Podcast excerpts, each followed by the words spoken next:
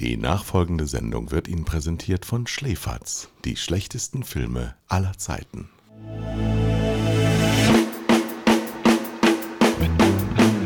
Zwei Herren mit Hund. Eine Orientierungshilfe für Medienmacher mit Kai Blasberg und Thomas Koch.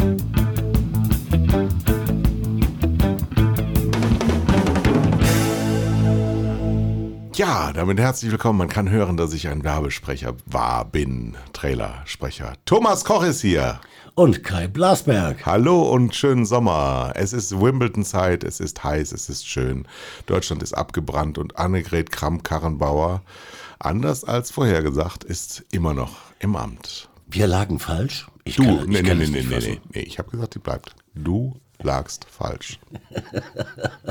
Wir reden heute kürzer als sonst, weil man trägt im Sommer ja auch kurze Hosen. Dann werden die Sendungen auch ein bisschen kürzer. Viele Freunde werden das toll finden. Und wir machen wahrscheinlich zwei Folgen über das Thema Marke. Kenner der Sendung denken, da redet ihr doch ständig drüber. Jetzt wollen wir aber sehr intensiv darüber sprechen. Auf einem Hohefest der Marken war Thomas Koch in der letzten Woche, im Gegensatz zu mir in den letzten Wochen, nee, vor ein paar Wochen war das nämlich beim Screenforce Day. Da haben wir noch gar nicht drüber gesprochen. Wie war es? Ach, Kindergarten. Ähm, da laufen zweieinhalbtausend Leute rum. Sehr viele junge Leute. Und das ist auch das. Ist das äh, widerlich, wenn die Leute jung sind? Ich finde das, find das großartig. Es ist schön zu sehen, wie viele junge Leute in die, in die Branche strömen. Äh, aber für die ist das gemacht, ja, diese, diese Screenings äh, die kommen doch dahin, um die Stars zu sehen, ja, mhm. um Heidi Klum mal live zu erleben mhm. oder äh, als David Hasselhoff losschmetterte, das habe ich Gott sei Dank nur von draußen erlebt, am, am, am Screen und nicht live. Äh, das ist, das ist für eine bestimmte Generation irgendwie geil. Und da, und da gab es auch Feuerwerk und Pyrotechnik und also Show können die Sender ja, ne? Ja, ist doch, das ist doch herrlich. Ja. Das sollen sie auch weiterhin können. David Hasselhoff übrigens, weil wir ja die Sendung mit Schläferz begonnen haben, ist eine Ikone des Schläferz. Ja, also er ist in jedem zweiten dabei und, und es sind die gleichen Leute, die zu, Schlä äh, zu ähm, David Hasselhoff-Konzerten gehen. Der nimmt sich nicht ernst, die nehmen ihn nicht ernst und so kann er seine Karriere immer weitermachen. Ewig, ganz Macht genau. überhaupt, ja, kann durch sämtliche Sümpfe der medialen Wahrnehmung kriechen und alle werden dabei jubeln. Heute reden wir über Marken. Ich sehe zu meiner großen Freude, du trägst Marke. Ich habe es schon oft bei dir gesehen, du trägst gerne Lacoste-Hemden. Ja. Und diesmal sehr großes Krokodil drauf. Eine Sonderedition. Das ist Thomas das, Koch. Das ist das, die Edition Düsseldorf, hat man mir mal gesagt. Mit einem besonders großen Krokodil. Dann steigen wir doch mal ein. Also Schläferz kennst du ja, ne? Schläferz kenne ich nicht nur, ich bin Schläferz. Mhm. Und würdest du sagen, dass Schläferz Markenqualität aufweist? Ja, absolut. Oh ja. Und warum ist das so?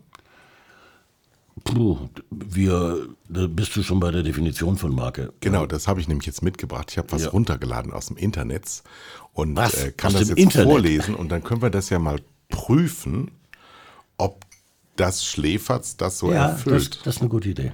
Jetzt muss ich allerdings so gut vorbereitet bin ich dann doch nicht, denn ich kann ja in meinem Alter nichts mehr lesen. Und zwar aus dem Gabler Wirtschaftslexikon. Die Definition der Marke. Eine Marke kann als die Summe aller Vorstellungen verstanden werden, die ein Markenname oder ein Markenzeichen bei Kunden hervorruft bzw. beim Kunden hervorrufen soll, um die Waren und Dienstleistungen eines Unternehmens von demjenigen anderer Unternehmen zu unterscheiden. Zweite Definition: Zu den gewerblichen Schutzrechten zählendes Kennzeichnungsrecht. Das ist dann eher so ein technisches Ding. Und das andere ähm, ist so eine, so eine Marketing-BWL-Subsumierung in so einer Kunstsprache, damit es jeder ubiquitär verstehen kann. Aber finden wir uns darin wieder, eine Marke kann als die Summe aller Vorstellungen verstanden werden, die ein Markenname oder ein Markenzeichen bei Kunden hervorruft bzw. beim Kunden hervorrufen soll, um die Waren oder Dienstleistungen eines Unternehmens von derjenigen anderer Unternehmen zu unterscheiden. Nehmen wir mal Schläferz. Schläferz hat eine hässliche Schrift, eine Subline, die erklärt, was Schläferz heißt. Ähm, und dann ist schon relativ schnell Schluss. Da gehört ein Fernsehsender dazu und zwei Menschen. Und Waren. So, das, Filme. Die, diese De Definition von, von Grabler, die hilft uns schon weiter.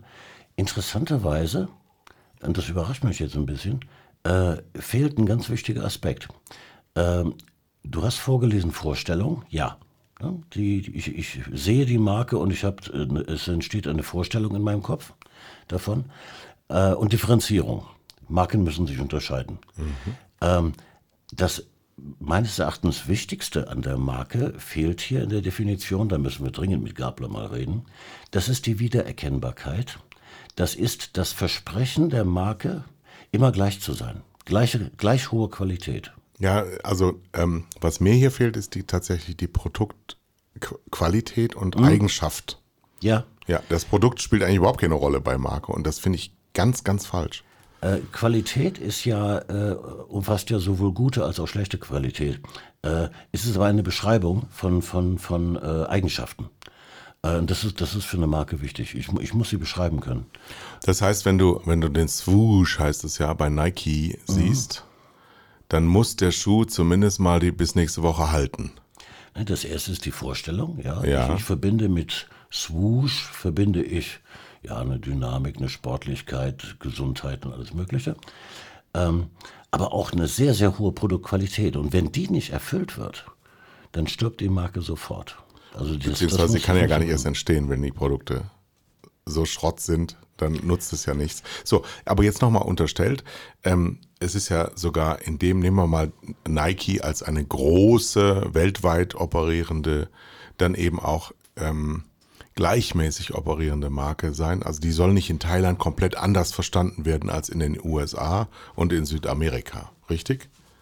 Äh, Das ist richtig, wobei hier Unterschiede erlaubt sind. Nicht? Also ein, ein ähm, Aber dann marktspezifisch, weil Ja. gewisse Dinge in diesem Land so sind und die nicht durchsetzbar sind, bloß Denk- weil man eine eigene Denk Idee an hat. Geschmack, ja. Äh, Ja. Ein, ein, äh, bei McDonalds bekomme ich nicht in jedem Land die gleichen Produkte.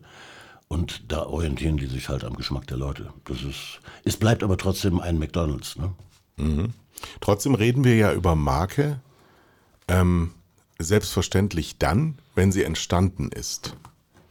Aber am Anfang steht ja Henne oder Ei. Also was steht am Anfang einer Marke, wenn es sie noch nicht gibt? Noch nicht einmal die Vorstellung, dass es eine Marke wird. Wenn du die Geschichte der, der, der großen deutschen Marken zurückverfolgst, äh, denk mal an Persil oder Haribo oder solche Dinge, dann, dann äh, Als es noch Reklame hieß. als es noch Reklame hieß, äh, und zwar offiziell, ne, Reklame hieß, Ja. äh, dann, dann siehst du, dass der mit dem Markennamen gearbeitet wurde. Der war immer gleichbleibend. Und äh, es, es, man verband mit dem Namen dann auch bestimmte Bilder. Also zum Beispiel mit Persil die weiße Frau, ja, das äh, Bild, Bildwortmarke. Ähm, und, und da entstand ganz langsam die Marke, ohne dass jemand da gesessen hat und gesagt hat, ich mache jetzt daraus eine Marke, sondern die ist einfach entstanden und sie ist gleich geblieben und die Leute haben eins richtig gemacht, sie haben dafür gesorgt, dass sie immer wieder erkennbar blieb und zwar Und du hast aber ein, ein aber wichtiges, auch von der Qualität her. ein wichtiges Wort schon gesagt, Markenbild. Hm? Und ich würde es mal, ohne es genau zu wissen, äh, behaupten, dass die Persil Dame dann eben in weiß gekleidet war, weil das Waschmittel weiße Kleidung herstellen sollte, weil es so viel Buntwäsche damals, als es entstand, auch gar nicht gab. Und ein absolutes hervorzuhebendes Merkmal des Produktes Persil war, dass es besonders weiß wäscht. Weil es besonders giftig war wahrscheinlich damals, hat man ja noch nicht so.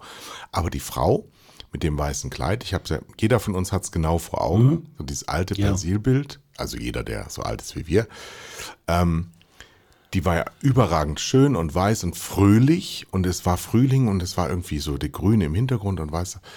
Ähm, war ja nicht der Marke Persil zugeordnet, sondern war für sich genommen ja eine fröhliche, weiß gekleidete Frau. Man hat sie dann einfach zugeordnet. Und Genau. daraus ist Ja. ein Markenbild geworden, Genau. das zur Markenbildung führte. Von Bild zu Bildung. Da sind wir von, genau, aber da sind wir das ist nur scheinbar wortgleich. Ähm, was ist da Henne und was ist da Ei? Kommt erst die Markenbildung, also sitzen sich Leute zusammen und sagen, wir haben dieses Wort, das muss ja auch eine Bedeutung haben, das mir jetzt leider nicht äh, vorhanden ist, Persil. Und wir haben dieses Markenbild, das wir dazu ordnen wollen. Ganz am Anfang sagt ja keiner, das bleibt jetzt immer so. Es wird immer diese weiße Frau sein.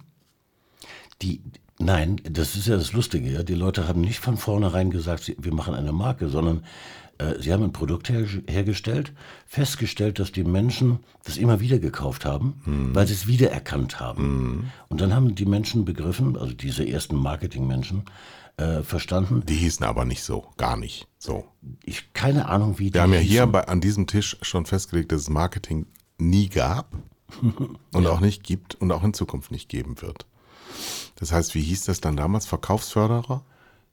Das waren äh, das waren Produkthersteller, ganz einfach. Also ja, aber die haben ja in der Fabrik gestanden. Also die stellen das Produkt her und dann sagt der Chef von Persil, der Herr Henkel, sagt, Leute, wir müssen das ordentlich verkaufen.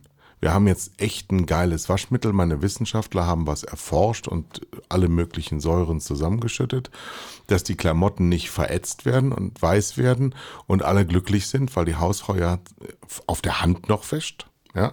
Und die Wäsche wird einmalig, aber das müssen wir jetzt auch den Leuten da draußen erzählen, sonst wissen die das ja nicht. Und wenn die das nicht wissen und glauben, dann kaufen sie es auch nicht. Das ist richtig. So, und, und wie hießen die Leute, das ist jetzt wirklich Markenkunde im 18. Jahrhundert? Nee, wie lange gibt es das? Äh, 19. 19. 19. Jahrhundert. Das begann im Ende des 19. Jahrhunderts. Ähm, da, da, müssen wir recherchieren. Das, der, der, Sache müssen wir nee. Das tun wir der Sendung nicht an, dass wir hier anfangen zu recherchieren. nein, nein, nein. Also gut, also Marken, wir sind bei der, bei der ähm, Zufälligkeit von Markenbildung mit Markenbildern. Und dann entsteht eine ähm, kognitive Assoziationskette, nämlich dass die Leute die weiße Frau sehen und an Persil denken mhm. und Persil sehen das Logo und an die weiße Frau denken, auch wenn es unabhängig voneinander gezeigt wird. Was ja bei Persil zum Beispiel heute der Fall ist. Die weiße Frau ist irgendwann verschwunden. Und sie haben, das ist dann wieder die Vorstellung, das verbunden mit der Vorstellung eines Produktes, das sehr hochwertig ist und sehr leistungsstark, in diesem Fall Wäsche waschen. Und damit Ausdruck auch für die Preisbildung gegeben hat. Also das Differenzierungsmerkmal Preis ist ja dann gegeben, sonst braucht man ja gar keine Marke zu bilden. Wobei, nee, das geht eigentlich nie nicht, keine Marke zu bilden. Dafür haben wir später Beispiele. Aber jetzt haben wir also den Herrn Henkel und das tolle Produkt und die Hausfrau, die akzeptiert, ja, das ist ein tolles Produkt, das will ich wieder haben. Und weil ich es im Supermarkt leichter finde, wenn ich sehe grün und weiße Frau und roter Persilschriftzug, gehe ich darauf zu und dann nimmt sie es in die Hand und sagt, was? 6 Mark 99? Das andere kostet nur eine Mark 99. Dann ist die Hürde da, die sie überwinden muss, weswegen man Marke gemacht hat, nämlich eine Preisbildung. Das entstand aber erst sehr viel später, also diese Perfidie. Wollten die früher kein Geld verdienen? Äh, es war einfach teurer, eine höhere Qualität herzustellen. Ja, ist auch heute übrigens so. Äh, das ist richtig.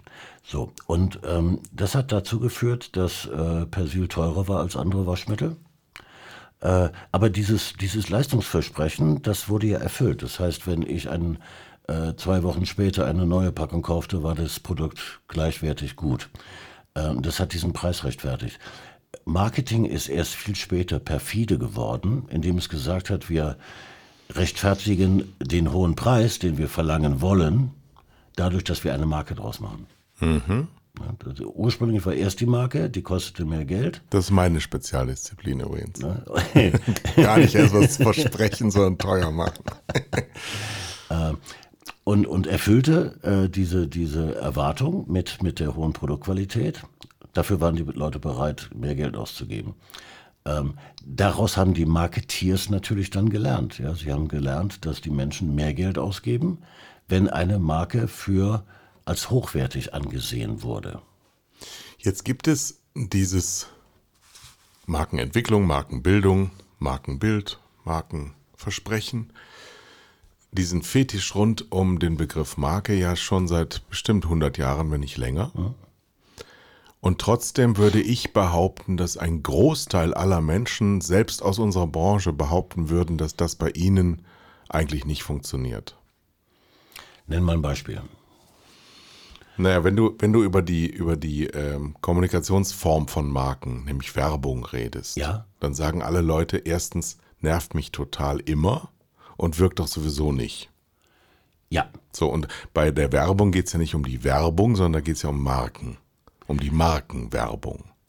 äh, die Menschen, äh, das ist, das ist ein altes Phänomen, die Menschen hat Werbung immer gestört und genervt. Aber warum ist es so? Mal, mal abgesehen davon, dass es manchmal oder sogar oft gar nicht so ist, wenn es nämlich Marken betrifft, die ich selber gerne konsumiere. Ähm, selbst dann muss die Werbung mir gefallen. Das, ist, das ist wichtig. Ja, die Werbung muss mich ja selbst ansprechen. Und äh, es, das passiert ja auch umgekehrt, dass mich Werbung anspricht für eine Marke, die ich niemals kaufen würde. Würdest du sagen, das wird jetzt eine sehr schwere Frage, das schicke ich schon mal vorweg. Also äh, rümpel mal alles durch im Kopf und ruf mal ab, jetzt wird es eine schwere. Würdest du sagen, dass es Bereiche gibt im Leben, in denen Marke überhaupt keinen Sinn macht, überhaupt kein, wo man keine Marke braucht? Äh, Da gibt es ein paar Beispiele für, aus denen allerdings dann auch wieder Marken herausragen, allerdings kleine. Dann wäre das Beispiel ja denk, falsch. Denk, denk mal an so etwas wie, wie Brot. Ja, Müllerbrot. Naja, Der- überleg der- dir mal, was aus Müllerbrot geworden ist, als ein paar Mäuse hinter den Backofen geschissen haben. Da war Müllerbrot direkt im Arsch. Das ist, das ist richtig. Und die, es die wenigen, identifiziert ja nur über die Marke Müllerbrot. Die, die wenigen Brotmarken, die wir haben, haben Marktanteile wahrscheinlich im homöopathischen Bereich. Ähm, weil äh, jeder Bäcker, der Brot herstellt, hat, hat den gleich hohen äh, Marktanteil. Äh, das heißt, hier haben wir keine Marken, sondern hier vertraue ich dem Bäcker. Ja, und es gibt wenige Industriebrote, ähm, Harry zum Ja. Beispiel, ja. die versucht haben, daraus eine Marke zu machen.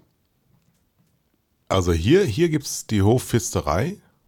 Extrem teuer. Da gehst du hin, weil die das teure Brot haben, von dem du unterstellst, ohne zu wissen, was es für ein Brot ist, dass es das beste Brot der Welt ist. Also da, nee. Da, da nee. ist dann aber der Hersteller, der Bäcker ist dann die Marke. Mein Freund Uli, den ich äh, hier herzlich grüße, von dem ich weiß, dass er der letzte Aufrechte ist, der meinen Podcast regelmäßig hört, ähm, ist Geschäftsführer einer Firma, die unter anderem Herzkatheter herstellt. Brauchen die eine Marke? Ja, natürlich. Das ist, das ist Business to Business. Weil der Herzkatheter wird ja verkauft an Ärzte, an Krankenhäuser. Die müssen wissen, wer hinter dieser Marke steht, was es für ein Hersteller ist, welche Qualität er anbietet. Äh, selbstverständlich haben wir da Marken. Also ist die Marke tief eingedrungen in unsere Welt. Und zwar überall. Sie beherrscht uns. Wir haben überall Marken, ja, ja. Als die Mikrofonausstattung dieses Studios angeschafft wurde, habe ich, obwohl ich überhaupt keine Ahnung von Studioausstattung habe, kauf Sennheiser. Das wusste ich. Haben wir eigentlich Sennheiser? Du- Die, die hören normalerweise gar nicht auf mich. Du, du, du hast hier unterstellt, dass die Marke, die du kennst, das ist nämlich wichtig bei der Marke, sie muss bekannt sein, bevor sie Vertrauen entwickeln kann, äh, dass, weil du sie kennst, muss sie gut sein. Und dafür haben die Geld ausgegeben für Werbung über Jahrzehnte hinweg. Jetzt ist aber der Prozess natürlich wahnsinnig schwer, wenn du am Anfang der Markenbildung stehst. Also du hast ein Produkt dir ausgedacht, sagen wir mal, du hast eine Idee vom Produkt. Und zu diesem Produkt muss sich ein Name gesellen und der muss ein Fitting kriegen, damit überhaupt eine Marke entsteht. Daran sind ja Tausende, Zehntausend, Hunderttausende Millionen von Menschen teilweise ähm, beteiligt. Ja. Und ich sehe das ja hier bei meinem winzigen Unternehmen. Ich krieg's nicht hin, den Leuten meine Vorstellung von den Dingen weiterzugeben. Wie machen das um Himmels Willen diese riesigen Konzerne, die große Marken bilden, obwohl sie auch natürlich, muss man dazu sagen, von der Markenbildung haben ja nur ganz spezielle ähm, Spezialisten, was überhaupt einen sitzen.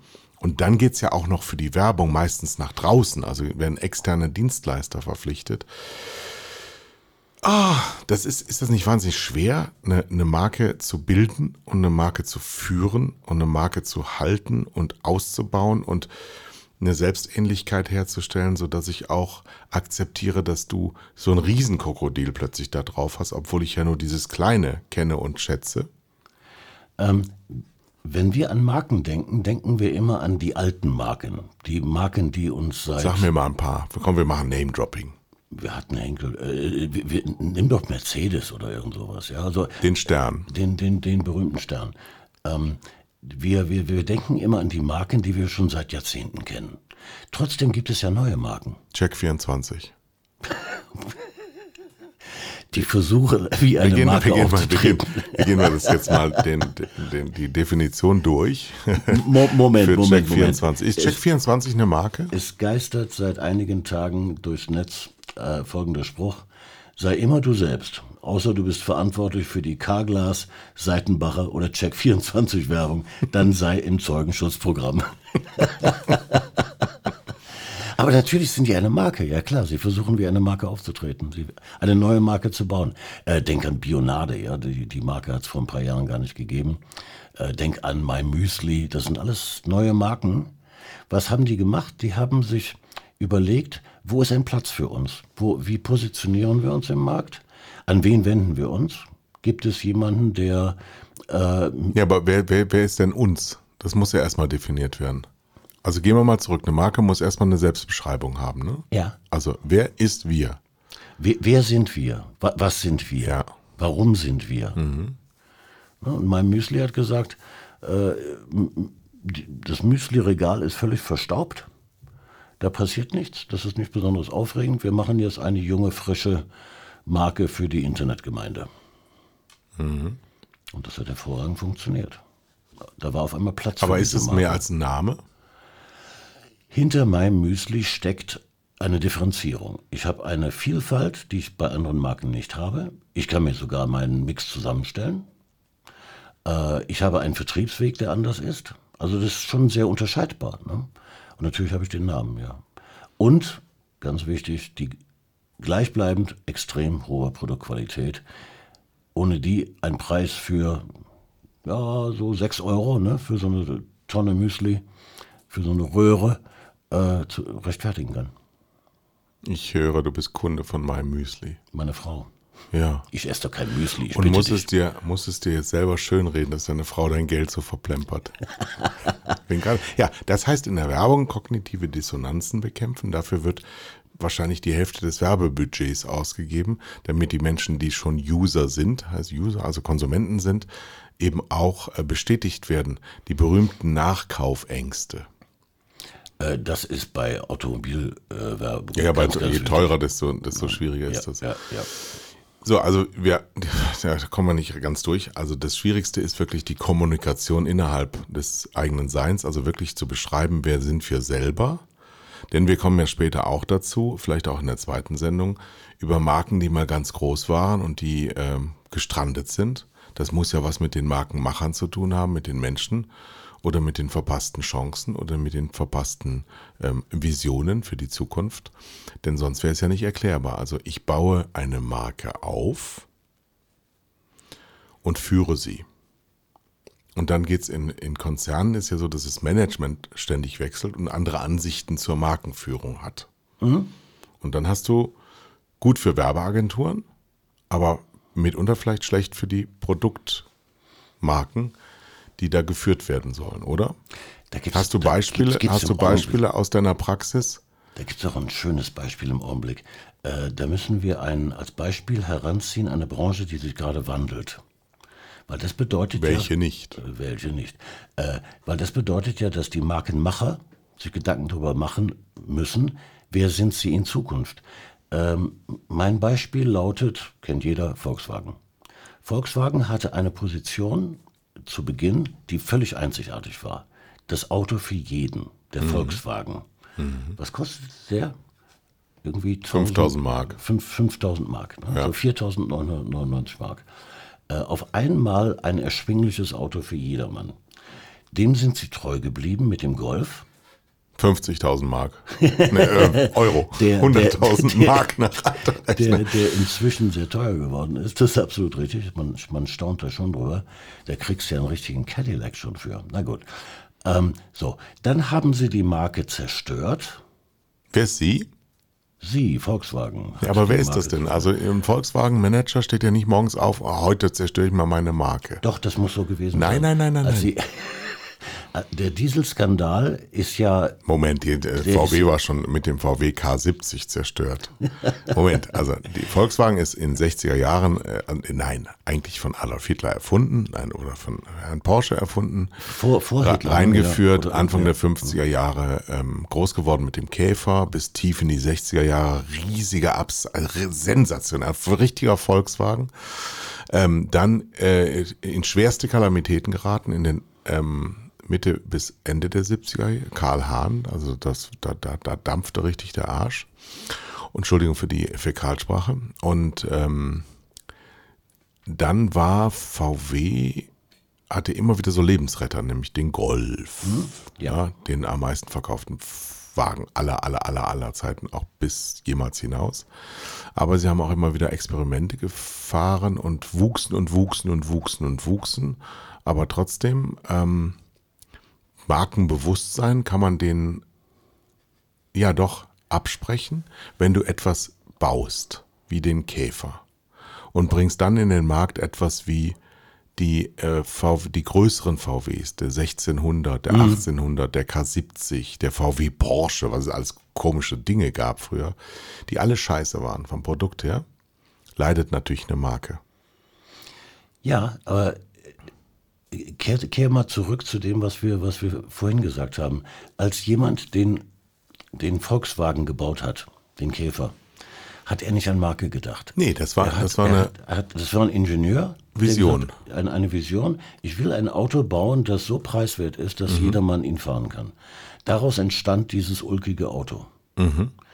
Äh, ulkig insofern, als es sich bis in die späte Geschichte hinein von allen anderen Autos unterschied, Mhm. was extrem wichtig ist. Äh, gerade wenn man die Karosseriebauer heute sieht, ja, du kannst ja, wenn du auf der Autobahn fährst, äh, vor dir nicht unterscheiden, ob das ein Mercedes ist oder ein Toyota. Die sehen alle völlig gleich aus. Ne? Sagen wir es nochmal umgekehrt, das schießt mir jetzt gerade durch den Kopf. Ähm, also, wenn man genau ist, war ja das System, das politische Herrschersystem in den 30er Jahren in Deutschland dafür verantwortlich, dass das gemacht wurde, dass der Ferdinand Porsche beauftragt wurde, so ein Auto zu entwickeln, nämlich einen Volkswagen zu entwickeln. Diese Marke, die dann später aus dieser Notwendigkeit der Verkürzungswillen des Menschen VW genannt wurde, ähm, die wäre ja unter Markenbildern nie entstanden. Also eine, Nein. eine Marketingagentur hätte gesagt, ihr könnt da nicht ein Auto Volkswagen, dann seid ihr bescheuert. Ja, ja, genau. Das muss doch Spirit heißen oder so. Ja? oder Brumm Brumm oder ja. Zoom Zoom. Das ist Mazda, Also ne? das ist ja das, das Interessante, dass man das eben auch mal feststellt, Marken entstehen auch aus sich selbst heraus. Ja, ein, ganz eindeutig. Starke Marken vor allem. Ja, so. Ähm, und zurück zu Volkswagen. Die Idee war ja Mobilität. Lass uns die Menschen mobil machen mit einem Fahrzeug, das sie kaufen, äh, das sie bezahlen können. Jetzt schau dir mal an, wohin die Automobilhersteller heute Lust wandeln, in welche Richtung. Sie gehen wieder in Richtung Mobilität. Und zwar Mobilität über die Grenzen hinweg. Also Benziner und Diesel und Elektro und weiß der Teufel was nicht alles. Und Carsharing, ja. Äh, Sie führen heute das Wort Mobilität im Mund, als schrieben Sie das Jahr 1950, als Volkswagen die Menschen mobil machte. Wir kehren wieder zurück zu Dabei machte Mars doch mobil. bei Arbeit, Sport und Spiel. Ähm, Insider. Für die meisten jungen Hörer absolutes Nichtland, was wir gerade betreten haben. oh, weiß ich nicht. Mars macht mobil Mars bei macht Arbeit, Sport und mobil Spiel. Bei Arbeit, Sport und Spiel, das kennt doch jeder. Nein, kennt Ja. nicht jeder. Jetzt darf ich einen Einblick geben ins Studio. Wir haben eine Angelika, die ist etwas älter und eine Jill, die ist etwas jünger. und die Jüngere wusste überhaupt nicht, wovon du redest. Nee. Hatte ich also recht. Nee, Entschuldigung, wir kommen schon wieder auf von Hölzchen auf Stöckchen. Ihr lieben äh, Freunde da draußen, ihr, ihr merkt, Marke ist tatsächlich etwas, was nicht im Lehrbuch geführt werden kann, sondern es gibt tausende von Ansichten dazu. Nur grundsätzliches kann man dazu sagen. Man muss zu Pflegemaßnahmen übergehen, wenn eine entstanden ist. Man kann versuchen, eine zu gründen und zu erfinden, aber meistens ist es Zufall. So, und dieses Überprüfen, das muss regelmäßig stattfinden. Ich muss mich jedes, ich muss mich im Grunde genommen, heute sagt man neu erfinden. Ne? Ich muss mich jedes Jahr oder alle zwei Jahre muss ich mich fragen, ist das noch die Marke, die wir haben bauen wollen? Ist das, hat sie die richtige Differenzierung? Unterscheidet sie sich hinreichend von, von den Wettbewerbern? Braucht sie andere Qualitäten? Ist das noch ausreichend? Ähm, und, und um, um sie weiterführen zu können. Und Wird das ausreichend gemacht in deutschen? äh, das Gegenteil passiert. Ich, ich benenne ja alte Marken um. Ich benenne ja De Beukeler um in Grison oder wie die heißen. Ich benenne. Und das kriegt ja gar keiner mit. Sondern man kriegt ja als Endverbraucher nur mit, ähm, dass der Beukeler, das, auch das kriegt man nicht mit, dass es die nicht mehr gibt. Und dann kommt was Neues. Und das wird genommen, weil es neu ist oder weil man es mal probiert hat und weil es lecker schmeckt. Aber natürlich ist der Aufwand, den man da betreiben muss, sehr, sehr hoch. Aber manchmal ist das ja wahrscheinlich auch so gewollt. Ne? Also nicht nur manchmal, sondern immer. Äh, also ich habe einige Markennamenwechsel miterlebt, wie zum Beispiel De Beukeler. Äh, Und das war nicht gewollt, sondern da hat jemand am grünen Tisch entschieden, dass die Marke jetzt weltweit Lü heißt.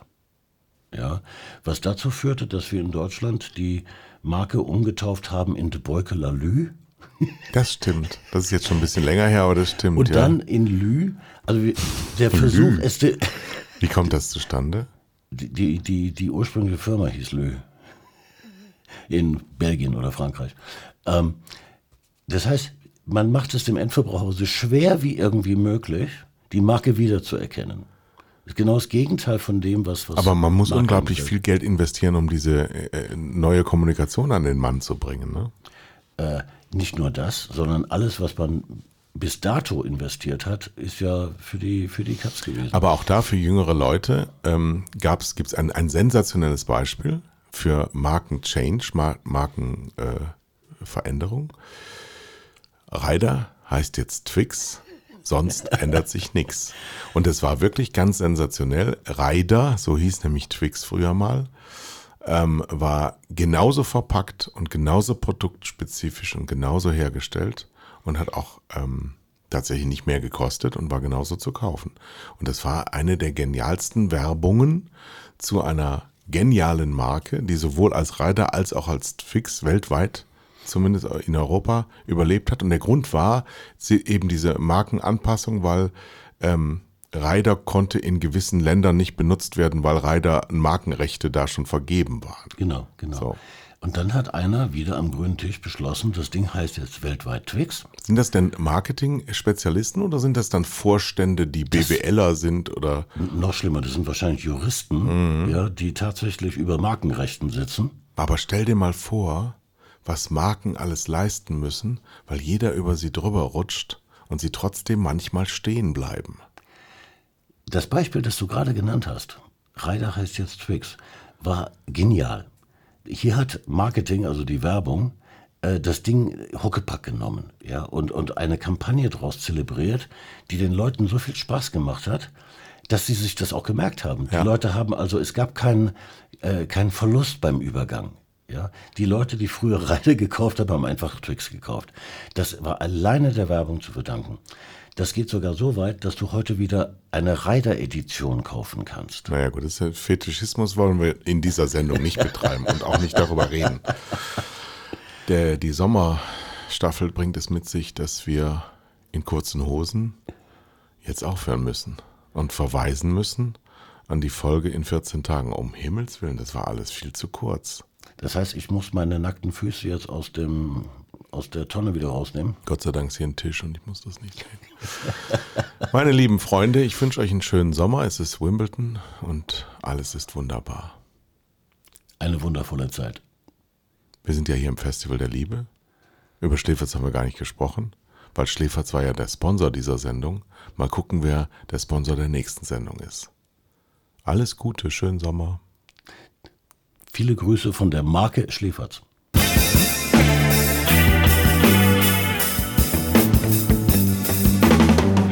Das waren zwei Herren mit Hund, Kai Blasberg und Thomas Koch.